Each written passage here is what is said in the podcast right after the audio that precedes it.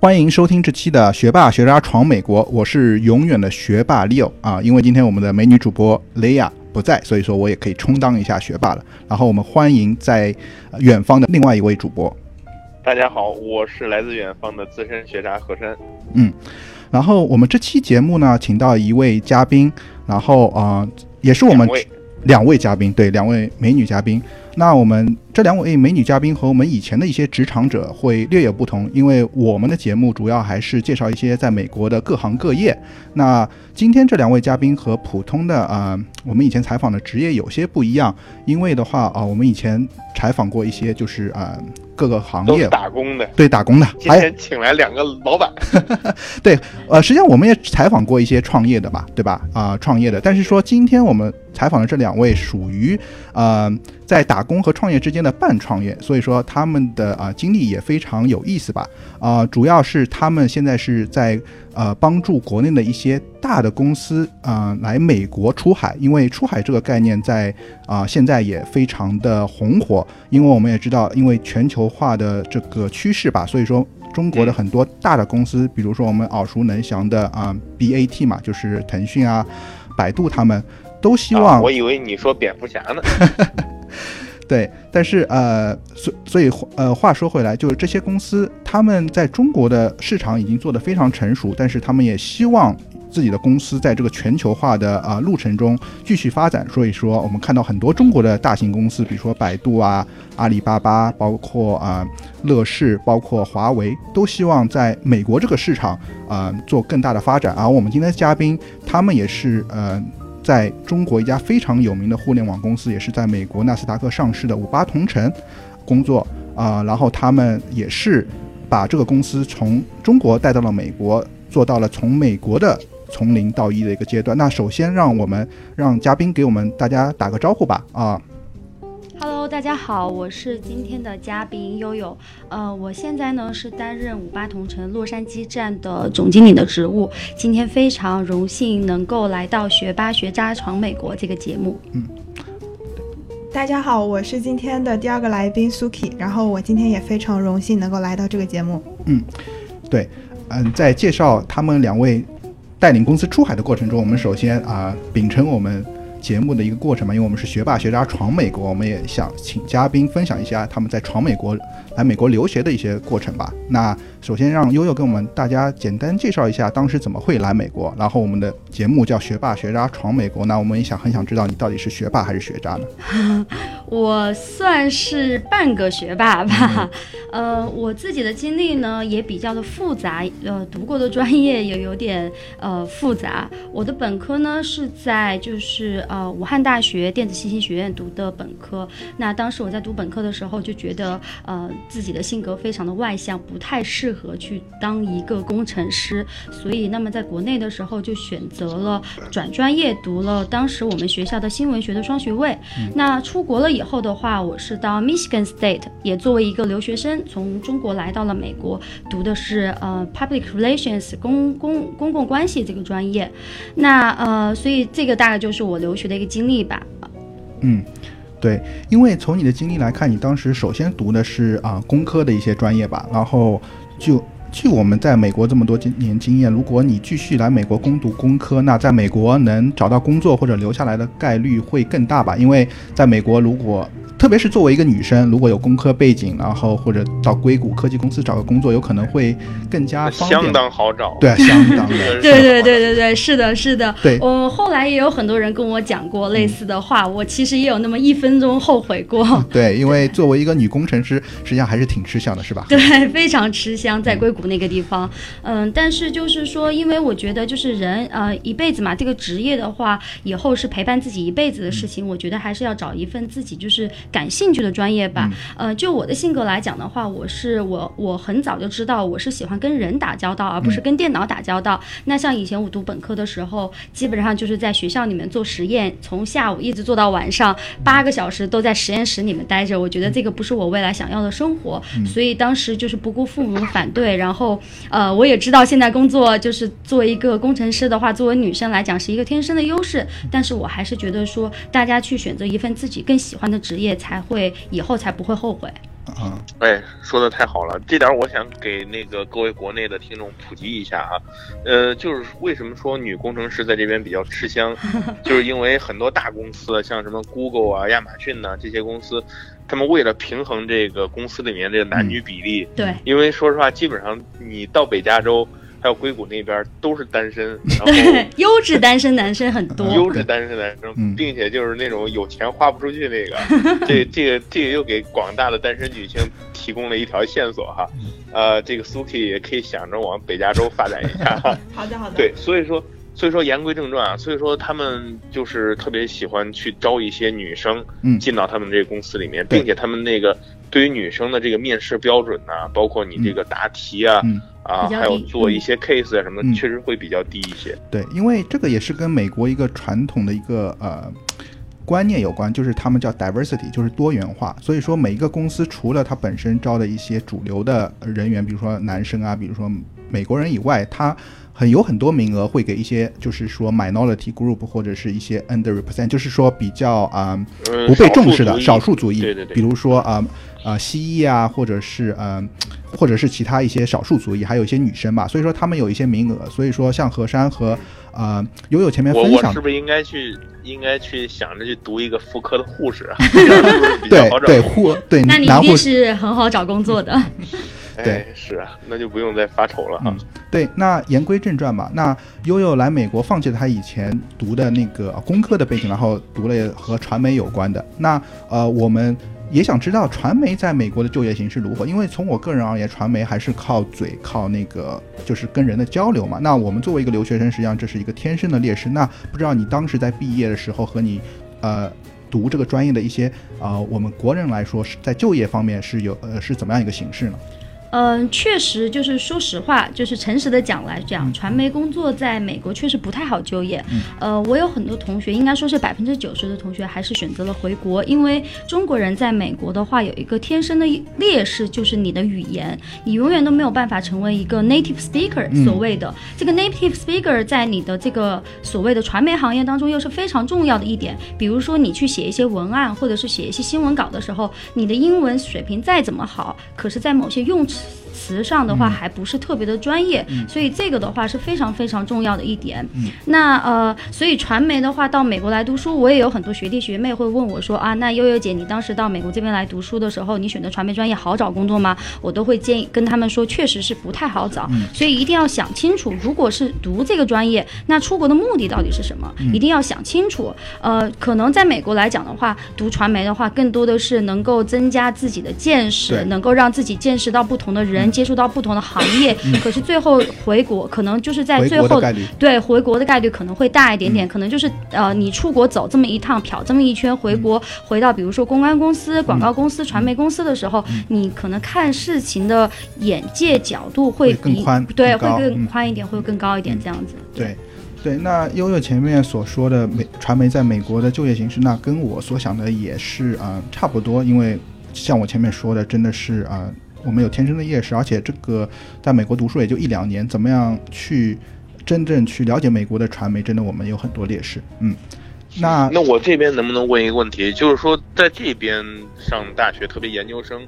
的这个传媒专业，大概学的是一些什么样的那个知识呢？嗯，主要的话还是就是跟理论比较相关的会更多一点点。比如说，嗯，像当时我们有学的一门课，我印象非常深刻的叫做就是 consumer behavior，就是去研究消费者的一个行为。这门课就是其实很多时候你的消费行为实际上是潜移默化的受媒体的影响的，只是很多消费者他自己是不明白的。所以当时我们就学一门课叫 consumer behavior，特别的有意思，就是讲说为什么呃通过什么样的媒体宣传，通过样什么样的曝光，然后让消费者怎么样会使用你的产品，会更多的去呃用你的产品，这个其实都是有学问和呃逻辑在里面的。嗯哎，那这么听上去，我感觉这个和商学院的那个呃 marketing 就是营销的这种课程，是市场营销这种课程，感觉是差不多的。它会有一些重叠啦，就是它会有一些重叠的部分，这样子。OK，因为我个人一直不太清楚传媒专业到底是在学什么，是就是学和电视啊或者电台啊相关的这些东西，还是说啊、有一些专门的一些领域以后会会有涉及到？会有会有，这个其实也看你细分的方向。比像比如说，当时我在 Michigan State 读书的时候，整个大的学院是叫 Communication，也就是所谓的传媒。但是再往下细分的话，有所谓的 Advertisement，就是广告学专业。那像我学的是公共关系专业，那呃也有其他的，比如说纯设计啊，或者是纯 Marketing 的方向，这个都是不一样的。这个就是细分下来看你具体想要做哪个方面的话，你学的知识也是会不一样的。那就像你刚刚讲的商学院的话，他可能会学一些跟 marketing 相关的课程，那可能你做出来了一个大的一个框架文案以后，具体执行可能就会需要这些学传媒的人具体去做。哦，这我就明白了。嗯。悠悠毕业以后，因为我们知道你现在是五八同城的美国的负责人，那从你毕业到成为五八同城的负责人之间，你还是有一些工作经历，让你最后拿到了五八同城这个机会。那我们也很想知道，你毕业以后是从事了怎么样的工作，也是怎么样的一个契机来到洛杉矶来工作呢？嗯嗯，说实话，就是我当时最开始毕业的时候是在 Michigan 那边嘛，就是 Michigan 的话，我不知道大家了不了解，它是在美国中部的一个比较呃偏僻的一个小农村，所以在那个地方的话，相对起来就业机会比较少。那我毕业以后了解到洛杉矶这边嘛，毕竟是大城市，也是西海岸最繁华的地方，所以想着就毕业以后就来到了洛杉矶。呃，我毕业以后的话是从事广告销售相关的工作，呃，主呃跟我的专业也算是。是有点相关了，因为都算是传媒下的。就像我刚才有提到，就是说传媒下面有广告细分方向，也有公共关系方向，这些其实都是有相连性的这样子。嗯，那这份工作有什么最大的挑战吗？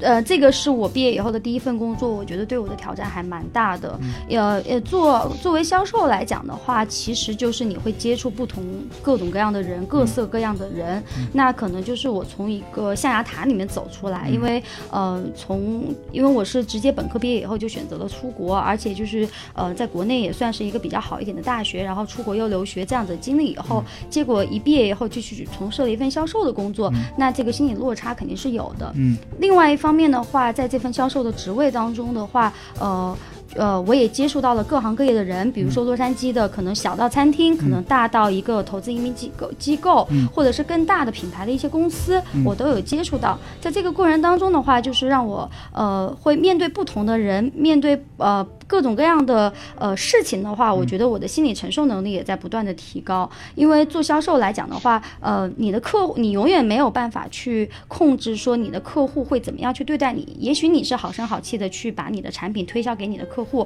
可能有的客户会对你冷眼相看，有的客户可能会直接摔门而去，有的客户可能会直接挂你的电话。嗯，可是面对这样子的情况的话，你都要不断的去调整好自己的心态。嗯，对这份工作来讲，我觉得是呃最大的一个挑战吧。嗯，对，呃，听下来真的是很大挑战，特别是从一个刚刚从学校呃走到一个呃社会落差落差，对，而且是呃马上就跟。人。就人打交道，而且是各个行业的人打交道，对，所以说这个之前也和你前面说的，你之前觉得自己的性格还是愿意跟人打交道，而不是只是坐在实验室或者是电脑前做一些程序员的工作，所以说这是一个契机，让你做你自己喜欢的工作，但是呃一开始。没有一个过度，直接就是做一个 sales，真的还是有很大压力的。对，所以这个就是让我坚持下来的一个原因吧。就是既然我当时选择了去转这个专业，从一个工程师转到了呃传媒专业，那我就要在就业的时候，我就得必须得面临这样子的一个呃结果。嗯，特别是工作的前三个月，确实是呃压力蛮大的，也蛮痛苦的。特别是我爸妈也呃比较反对我做这样一份职位，但是我也是不断的就是在 push 自己的底线。线让自己不断的去跨过自己的 comfort zone，我觉得这个特别的重要。你只有经历过了自己最痛苦的时期和最难受的时期，打破自己平时可能你在读书的过程当中你习惯的呃生活方式，这样子你才能有所成长。嗯，是的，而且做呃作为一个女生做一个 sales 是真的是一开始会有很多呃挑战吧。那我个人有一个问题，因为呃我生活在洛杉矶也有一段时间了，那我本人。嗯，自己接触的一些本地的一些中媒传媒，比如说是电台方面是呃呃幺三零零，比如说呃呃就是广告方面有可能是华人工商啊，或者是报纸方面是世界日报。那你作为这个行业的一个从业者来说，洛杉矶这个传媒方面就中文华人的一个传媒方面，主要是有哪些公司？然后他们是怎么样的一个呃大致的一个情况呢？嗯嗯，就像刚才呃 Leo 有提到的，呃，其实基本上你已经提到了，就是说洛杉矶这边比较知名的一些企业了。呃，确实就是在电台方面的话，幺三零零在当地确实是比较厉害的电台。然后从黄页来讲，然后展会来讲的话，华人工商也是非常厉害的平台。世界日报的话也是全美范围内最大的一个发行报纸。所以相对来讲的话，这几这几个平台的话都是比较老牌的公司，在这边来做的话，已经都做了基本上是有三十年。以上的这个呃时间了。那另外一方面的话，呃，其实呃，作为国内的听众来讲的话，可能会觉得很不可思议，就是黄页这种东西，可能在国内已经淘汰掉十几二十年了。对，可是，在洛杉矶，对，一开始做的那二三十年前是做的事，对，对对对。可是，在洛杉矶这边的话，却每年它的发行量还非常的大，而且它每年的销售额也非常的大。所以就是说，整体来讲的话，我的感觉以及我现在从业的感觉，就是整个洛杉矶的媒体环境的话，还是比较落后的，对，和国内相比的那种互联网的思维，对对对，呃，网络媒体这个我后面也会讲到，就是说网络媒体在当地来讲的话，确实还是一个比较新的媒体平台，对，特别是来中呃美国比较久的，可能上十年、二十年以上的老移民来讲，他们可能根不根本无法想象中国的互联网现在到底发展成了什么样的。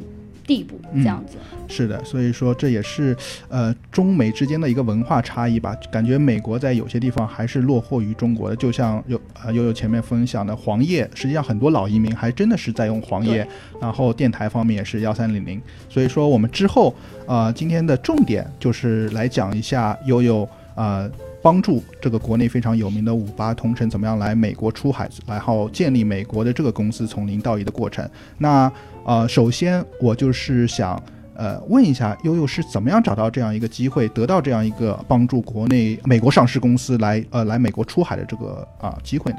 嗯，这个其实也是我的一个呃客户吧，介绍呃给我认识，就是我们现在的这个老板。那这个地方我也想要再多说几句了，就是说，嗯，之前可能前半段我一直在讲说这个行业有多么的难，然后也是传媒有多么多么不好找工作。那么其实我觉得，在我这工作的两年当中，虽然很就是我做销售是做了两年的时间，呃，我觉得这两年当中我最大的收获就是我在洛杉矶的人脉圈是非常非常重要。好的，做销售这份工作，可能在很多人心里面觉得它是一个。偏低端一点的工作，呃，也觉得它是一个很辛苦的工作。可是我觉得在做销售的过程当中，我对洛杉矶的各行各业有了了解，我对洛杉矶各行各业的人我都有了认识，而且大家都认识到了我拥有这个，就是这两年当中我最大的收获。那也正因为这我两年当中不断的做 sales，不断的去认识新的人，才有不同的人会给我推荐不同的工作机会。也就是为什么我的朋友在当看到有这样子机会，也是我的客户在看到有五八同城。想要入呃入住呃美国的时候，会找上我去询问我一些关于洛杉矶当地媒体的一些呃情况的一些信息，这样子。对，那我觉得悠悠这一点是非常重要的，因为啊，实际上他分享前面这一个，就是在这个过程中，不只是你只是做这个过过程，而是一个积累积累人脉，而而而且是一个他积他建立自己个人品牌的一个过程，因为在建立个人品牌的过程中，可以让人家啊更认识到你，相信你这个人。所以说他会啊才会有在这么好的机会出现之前会找到你，所以说我觉得这个对我们的一些来美国留学的小伙伴也非常有，呃建设建议嘛，就是说不管你是做一份怎么样的工作，啊在这个过程中都是要努力去做，然后建立个人的品牌，利用这个机会把自己的一些人脉建立起来，嗯，嗯，那。呃，还有一个问题的话，就是说，呃，五八同城这样的中国公司，因为它之前应该在美国也是没有分公司，那他刚来啊美国的话，碰到过一些什么困难吗？那利用你在美国的一些传媒的经验，有没有帮助五八同城在刚来的时候啊，就是说，在他建立美国分部的时候，呃，做了一些一些什么样的啊建设建议？嗯。嗯，是这样子，就是我刚才也有提到，就是说，呃，国内的这个媒体发展其实是超前于中，呃，就是中国实际上是超前于美国很久的。那么美国这边的话，其实对互联网，就是当地的华人来讲，他其实对互联网还是比较陌生的，也不是特别的了解。所以当我们就是五八同城洛杉矶站在一五年呃七月份刚刚落地于洛杉矶的时候的话，其实有很多商家和用户他并不是很认可我们。首先他不熟悉这个平台。一说哦，五八同城哦，好像有听过这个名字，那他具体做什么的，他不不清楚。另外一方面的话，就是说很多人可能连微信都不用，老移民可能连微信都不用，甚至都不知道怎么去上网，就更不可能会把你的相应的分类信息 post 到网上去了。所以这个确实是比较困难的。呃，那么在呃一五年呃。呃，后半年的时间，我们度过了这样一段很艰难的在推广时期了。以后，在一六年的时候，嗯，我就觉得说，哦，那既然美国落后于中国十年甚至二十年的时间，那我们现在既然是一个中国的公司到美国来了，我们不能够高高在上，觉得自己好超前、好好好牛或怎样。呃，我当时觉得说，我们就应该倒退十年，回到美国当地的市场，然后真正的深入进去、融入进去，才能够帮助一个。中国的公司更快的融入到美国的市场当中。那当时我们是做了一件事情，就是呃有出一本线下的呃就是呃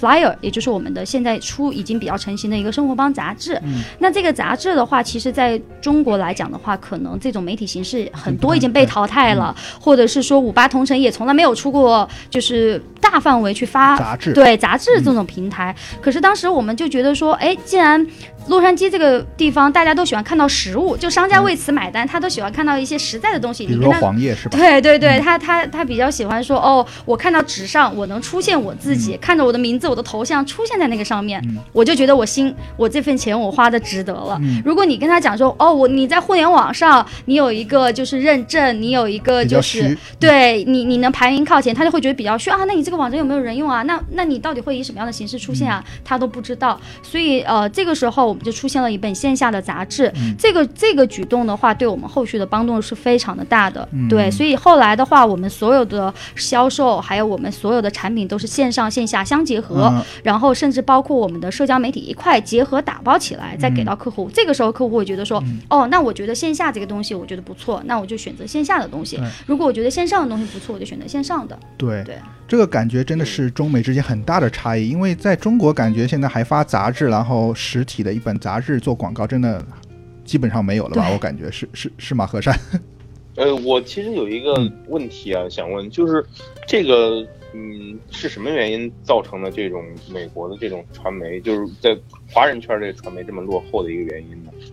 嗯，我觉得就是这些，嗯，怎么说呢？就是美国整个大环境来讲的话，我觉得美国是一个不喜变的一个国国家。对，从我个人理解，有可能还是呃中美之间一个商呃线上线下的一个购物习惯吧。因为感觉河山我们在美国有可能像圣诞季啊，像那种购物季，很多人还是喜欢去实体店，比如说我们去 mall 里面，或者是去 online 里面去买很多东西。但是中国基本上现在都是淘宝。基本上，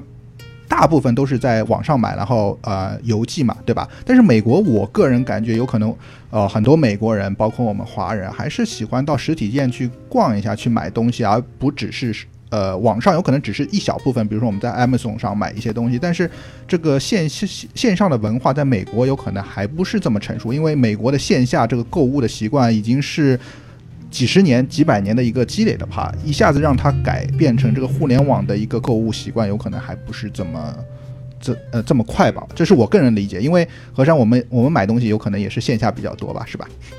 嗯，对，我们是。其实我现在越来越多的是在线上开始买东西，嗯，但是可能不像国内那么疯狂，都是方便对吧？淘宝啊，干嘛？对对对，因为毕竟可能这边。一些东西在网上是买不到的，所以说我们只能选择实体去实体店。那我有可能就结合这个和悠悠前面说的，为什么美美国这种小商家他喜欢有一本杂志，因为他还是看实体，他是觉得客户还会走进店里，他觉得比较靠谱。对，但中国如果你实体店现在没有一个什么淘宝店，基本上你在线下的话，哈，只有线下的话，基本上就被淘汰了。但是美国实际上这种形式还是挺多的，嗯。我觉得还是就是中美之间还是有一个文化的差异嗯和商业的环境的这个差异，嗯所以我觉得很多中国企业到美国来，之所以会水土不服，就是因为对美国的当地的嗯情况不了解。嗯，那我们前面又又分析的第一点，这个水土不服就是线上和线下的概念，因为在中国线上永远大于线下，而在美国的话，反而线下的一些实体店的经济比线上更加啊，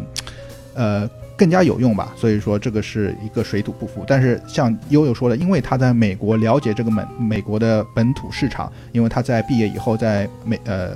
洛杉矶的华人媒体做过一段时间，所以他了解到，那帮助了五八同城避免了这个有可能一开始这个水土不服，然后去本土化的一个建议。嗯，学霸学渣闯美国，海外游子的大本营。我们用最真实的声音，带你领略美国校园的精彩纷呈，揭秘北美职场的苦辣酸甜，洞悉美的最前沿的资讯视角。不管你是学霸还是学渣，我们期待和你一起成长，一起寻梦，一起闯美国。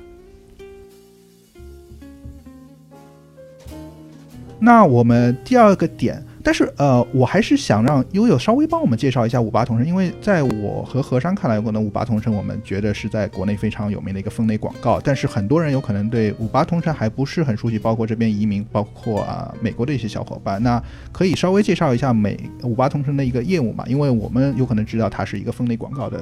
公司，这样。对对对，呃，我们五八同城整体来讲的话，是一个分类信息网站。那海外站的话，确实是一个比较新的领域，可能很多听众都不知道哦，原来五八同城还开海外站了。那我们也经常遇到这样子的困惑。那实际上呢，五八同城是在一五年就已经开始进行海外布局，洛杉矶站呢是整个海外站第一站。我们现在在纽约也有办公室，在全世界各地，包括伦敦、多伦多、韩国、曼谷都有我们自己的办公室。我们的目标和目的是为了帮助这些即将来美国、即将来海外的这些新移民，或者是说他人在中国想要更多的了解海外生活资讯的这些新移民和留学生。因为大家也知道，现在出国的留学生也很多，我相信有很多听众也是留学生，这样子也是为了帮助这样子的一群人能够更多的了解当地的生活服务信息，能够减少中美之间的这个信息差，这个就是我们主要想要做的事情。所以呃，就是我也建议，就是小伙伴可能比如说你在中国的时候，你不了解洛杉矶买房，或者是不了解移民，或者是不了解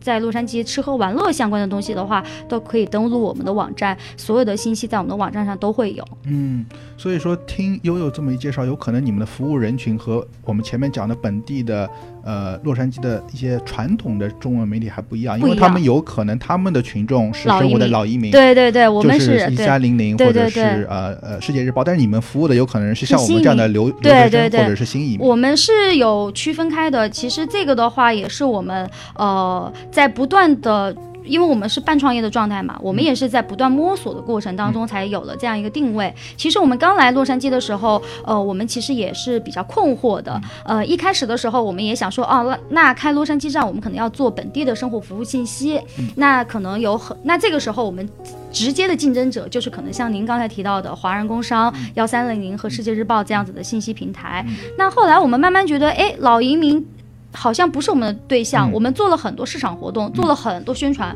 可是他们还是很难接受我们这个平台。嗯。相反，是一些新移民留学生，可能来美国不超过五年以上的人，嗯。只要一给别人提出，哎，五八同城，别人就说啊，五八同城开海外站了，嗯。觉得非常的好，哎，你们的网站我在国内经常用，这个时候整个市场会做起来非常的简单。嗯。所以后来我们也是在内部不断的开会，不断的讨论以后，我们才定下来，我们要服务的人群很简单，就是新移民和留学生。我们要做的就是中美之间的跨境信息对接。嗯，那说的很好。然后我觉得因为前面讲的很对，因为感觉虽然都是华人，但是说老移民的一些思维，他们的圈子和我们新移民留学生还是不一样不完全不一样。嗯何山是不是也是这这么觉得的？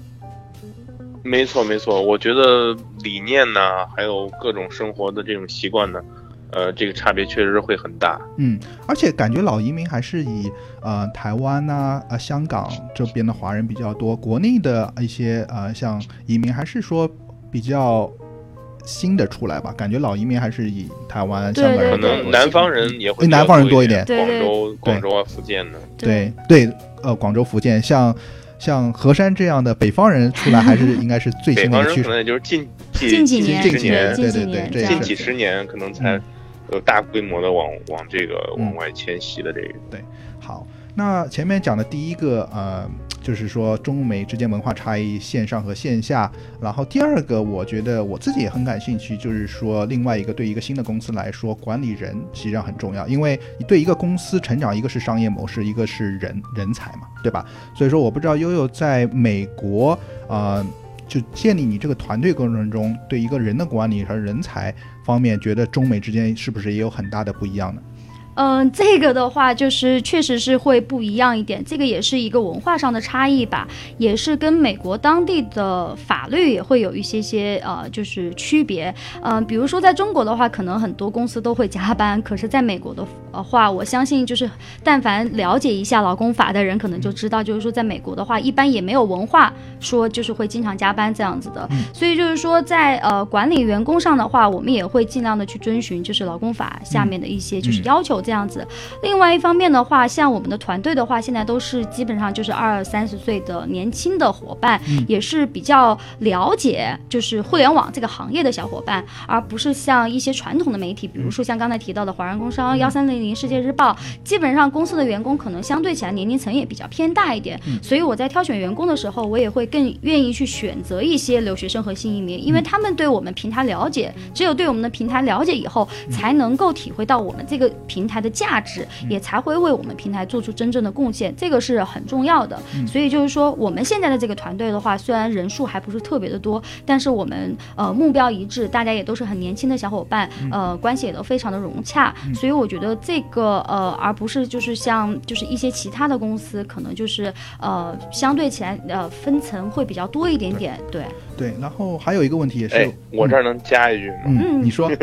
对，因为这个说到这找工作加班不加班的这个问题，嗯我自己有一点感受啊。嗯如果要是在美国找一个中国老板那种公司，嗯特别是那个老板在中国的那种公司，嗯呃，你最好不要期望着像美国人那样就朝九晚 五啊，对，或者是什么朝九晚六啊，这样就是按时下班儿，到下班了就不接电话，这样的话呢，对你是一点好处都没有的，嗯因为其实国内和美国是有时差的，你。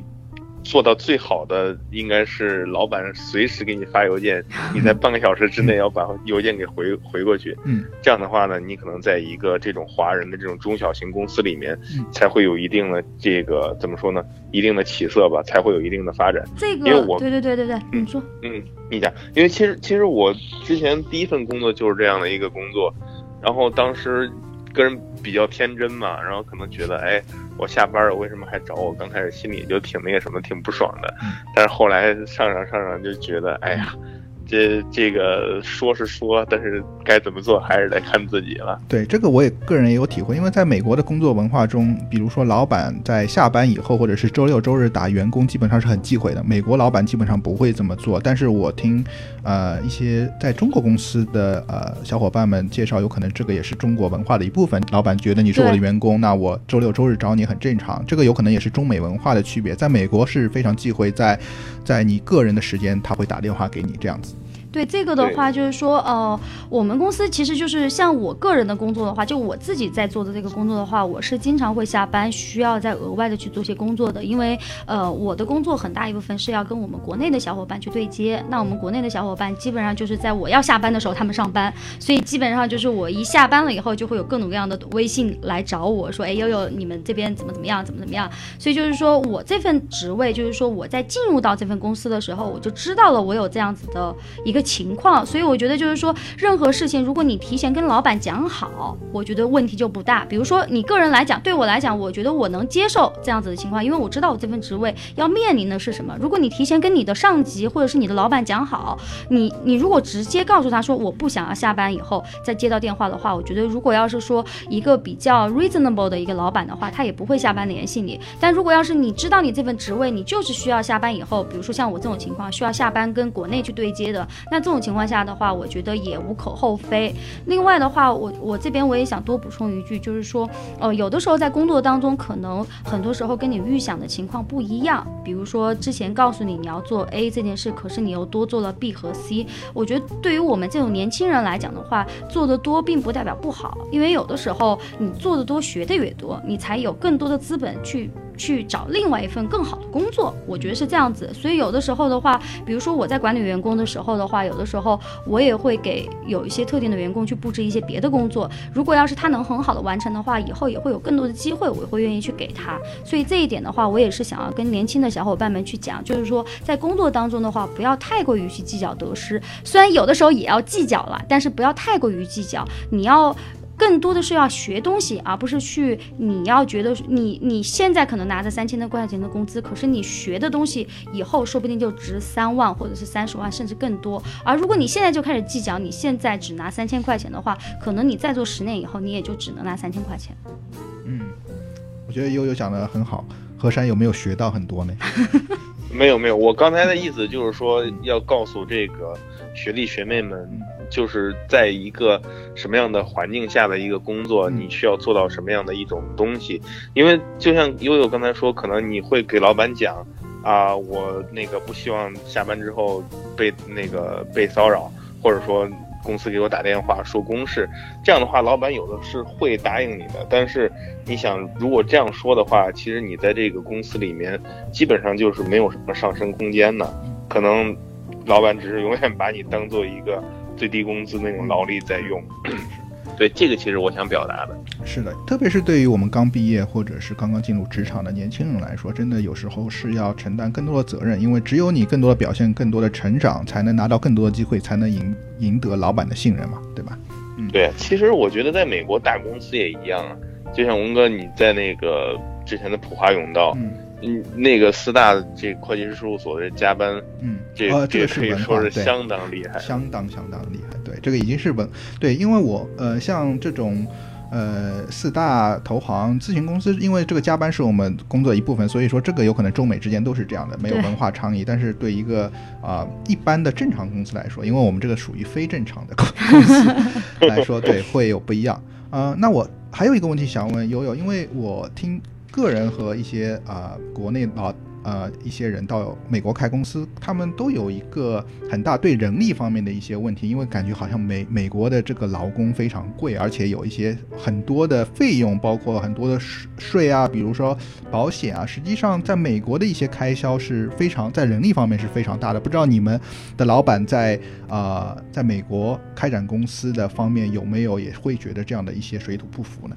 嗯，这个是肯定会有的，但是就是说，既然来到了美国，我觉得最重要的就是要，呃，不能一直抱怨吧。就是说，一开始的时候，我去跟我们老板讲说，哎，你这个保险要给员工付，你的最低工资要付到，那可能在这边你最低要给多员工多少钱的工资，如果你不付到，可能就留不住人，因为现在其实还是人才比较紧缺的。那一开始的时候，可能老板会觉得说，哎，确实呃挺不可思议的，可能在国内三千人民币就能雇到相应的人。但是我觉得，既然来到了美国，我们就要开始接受美国的文化，这个是我觉得我们五八同城的管理层最好的一点，就是说可能会有很多冲突，可能也会有经经常有争吵的地方，可能会也经常有不和的地方，或者是有不适应的地方。可是最后大家都能够去接受现实，并且通过现实而去改变现实。就好像我刚才有提到的线上线下的问题，我们是先接受了线下这一块非常重要这一点，而不是一直抱怨说啊为什么我们的线上广告卖不出去啊？这边的老移民怎么都这样子这么土？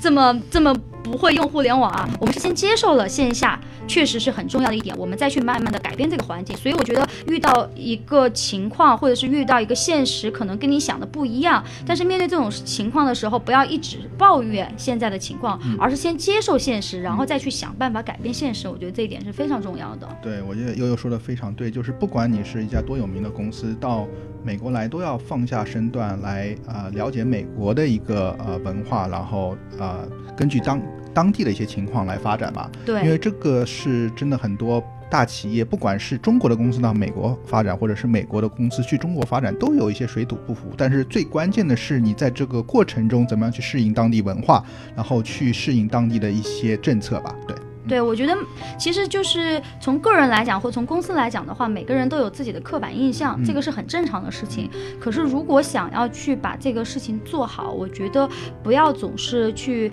呃总总觉得自己认为的事情就是对的。我觉得这点是很重要的，要不断的去接受新鲜的事物，要不断去跟不同的人去聊，然后去听听新的想法，去了解当地的文化，了解当地的法律。我觉得这是对于中国公司来讲，想要进入到美国市场最重要的一点。嗯，对，悠悠讲的很好。那我们前面讲了两点。怎么样五八同城来克服？一个是啊商业模式上线下线下，第二点呢是讲了一些在人力方面、人才方面。那还有一点很关键的就是说，作为啊这样一个公司，实际上是半创业状态嘛，因为在在美国它是从从零到一。那在你们在美国发展的过程中。我觉得是不是有一些创业公司的那种想法，有一种摸着石头过河，很多商业模式，很多的一些啊，都是在不断的去扩张。那在这个过程中啊，不知道悠悠有没有一些什么分享呢？就是作为一个来美国出海的一个公司，在这个从零，在美国从零到一的过程中，有一些什么好分享的？嗯，半创业这个词，我其实会给每一个面试的员工去讲这句话，就是说我希望每个进入到公司的人都有这样一个心理预期，不要觉得说五八同城是一个多大的牌子或怎样。实际上，在国外来讲的话，我们其实就是一个小 baby，只是说我们在中国有一定的经验或者是一个大山可以去依靠。可是多半情况下，我们都是需要把国内的这一套东西给本地化的，这个是很重要的。比如说，国内可能有国内的管理模式，可是我们这边也有我们这边的管理模式。是，就就像刚才有提到的，用人方面是不一样的。另外，国内呃五八有四百多个渠道城市，每个城市都做的是 local 的当地的这个生活服务信息。那我们在美国来讲的话，我们光做本地的信息是不够的，针对老移民也是不够的。我们更多的还是要针对新移民和留学生做的是中美跨境信息，这个也是一个不一样的一点。而我们现在的公司的这个形态以及公司的这整个团队，都是在经过不断的磨合、不断的讨论以及不。不断的跌倒，然后再起来的一个过程当中，才有了现在这个模样。大家可以上我们现在五八同城洛杉矶站的首页上去看一看。呃，那实际上甚至半年前、一年前，我们的网站也不是现在这个样子，非常的旧，非常的土。那也是在不断的讨论以后，我们网站国内的技术人也是，还有产品人员也是不断的去加班熬夜，进行了一个新的改版，才做成了现在这个样子。主推移民、旅游、留学和嗯房产四大板块。这个都是我们在不断的呃从零到一，不断的去把一个中国的东西本地化的一个过程。呃，我自己的体会是特别深的，因为我作为公司第一个员工，呃，在公司整个没有的时候我就加入了这个公司，到现在我们的公司团队有十几个人，我们的网站也是很多呃用户反馈给我们来讲非常的好用，觉得我们有真的帮到他们，我自己的体会是非常深的。嗯，对，我觉得悠悠前面。分享的很很有意思，感觉是非常有挑战性。因为我个人刻板印象是觉得，哦，有一座大山，一个比如说像五八同城或者阿里巴巴、万达来美国发展，我们有这座大山的话，在美国应该是舒舒服服可以去开展我们的商业模式。但是前像悠悠前面发展的，真的是有很多很多事情要做，做从零到一，不断的去尝试。因为在美国，他们像悠悠说的，就是一个小 baby，他有可能要放下这个光环。然后做很多事情，感觉非常有挑战性。对，非常的有挑战性，因为很多很多来面试的人也会这样讲，就就会觉得说啊，五八同城很大，会怎样怎样怎样。实际上很多都是大家的一个刻板印象。我们其实就是很不容易，跟其实很多留学生创业的公司一样，也是开始重新组建团队，然后重新的去培养这些人才，然后重新的去做网站，然后重新的去做市场工作。我们每一个员工都有去外面扫过街，大家都是毕业的学历很好的学生，然后。或者有很多也有工作经验这样子，所以就是每个人在这个团队当中，我觉得都非常的不容易。这个其实就是一种创业的感觉。呃，虽然国内给我们这边的支持也是很多的，呃，那除了我们这边的团队，我们国内也是有一个呃很大的团队在支持我们的。所以这整个公司到现在发展成这个样子，我们也开始慢慢有了一些很正面的一些评论，这些都是呃所有这整个团队一起努力的一个结果。嗯。听得让人很心动，啊河山那边有没有心动？感觉要要换工作了。当然欢迎大家加入我们公司了，我们现在也在招人。啥时候开分部啊？对，因为河山在在达拉斯，感觉达拉斯华人也很多，我们可以忽悠一下悠悠在你那边开个分站。没错没错，可以考虑可以考虑。嗯，对，但是听下来真的呃。感觉悠悠前面的分享，虽然说是一个国内很有名的公司，但是在美国的每一步，感觉跟这边的我们以前采访的一些创业公司是完全一样的，从零到一，然后很多商业模式真的是摸着石头过河这种感觉，嗯，因为这也打破了我的一些对一个啊国内公司出海的一些传统印象吧。对，那我们前面聊了这么多，讲了这么多东西，那最后我也是想让悠悠给我们一些，就是现在在留学过程中，或者是马上要毕业的小伙伴一些建议吧。第一，我觉得悠悠啊讲了他自己的一些经验，我觉得非常有用。就是说，他说作为一个 sales，虽然说大家觉得这个这个 sales 很苦，但是他从这个过程中是跟不同的人去交流，然后不只是局局限于自己的一个自己的圈子，而去接触不同的人，在这个过程中他。啊，真正得到了成长。那在这方面，悠悠可不可以给我们留学生一些建议？真的是怎么样能做到这样？因为感觉我们很多人真的只是局限在我们的这个圈子，感觉啊有这样似乎会局限我们自己的发展呢。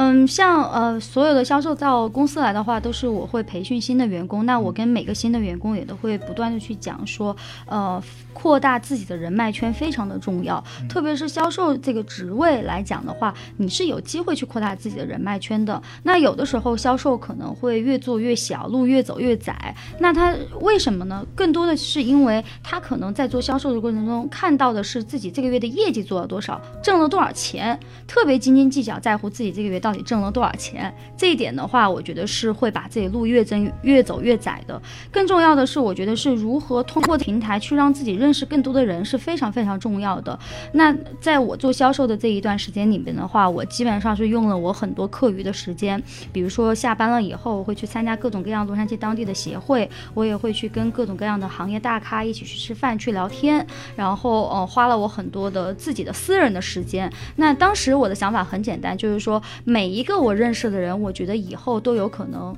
成为我生命当中的贵人。那也也也其实介绍给我认识我们老板认识。的，其实我就跟他吃过两次饭。有跟他聊过，可是也就是因为这两次饭，他在遇到机会的时候，他首先会想到我悠悠。我觉得这就是一个很好的例子给到留学生，就是说你不要总觉得说跟在人人与人之间交往的时候，这个人对你来讲有多大利用价值，在现阶段有多少利用价值，你就跟人家吃饭或者是去 social 或怎样。可能你遇到的每一个人，我觉得对方身上都是有闪光点的，都是可以让你有学习的地方的。每一个行业都是有可以让你不断成长，你学到的东西。越多，你了解的东西越多，你知道的东西越多，那么你看问题的角度就会不一样。一旦你的看问题的角度有了有所提升，你自己的能力也会往上涨。这个时候，我相信机会自然会砸到你头上来。嗯，悠悠说的非常好，又让我们的学渣河山长知识了，是吧？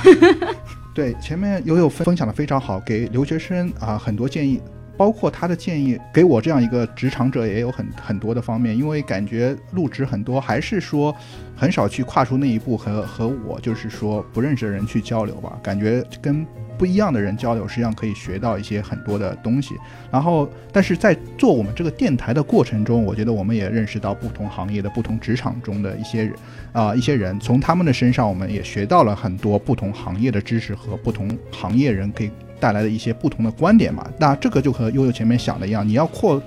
扩大自己的社交圈，扩大自己的知识，就是要去和不同的人交流。对对对。所以说，听众朋友们一定要多收听我们的学渣 学霸学渣闯美国，因为我们会给你们带来不同的嘉宾和不同的文化，对吧？啊，在这边帮我们做了一个硬广告。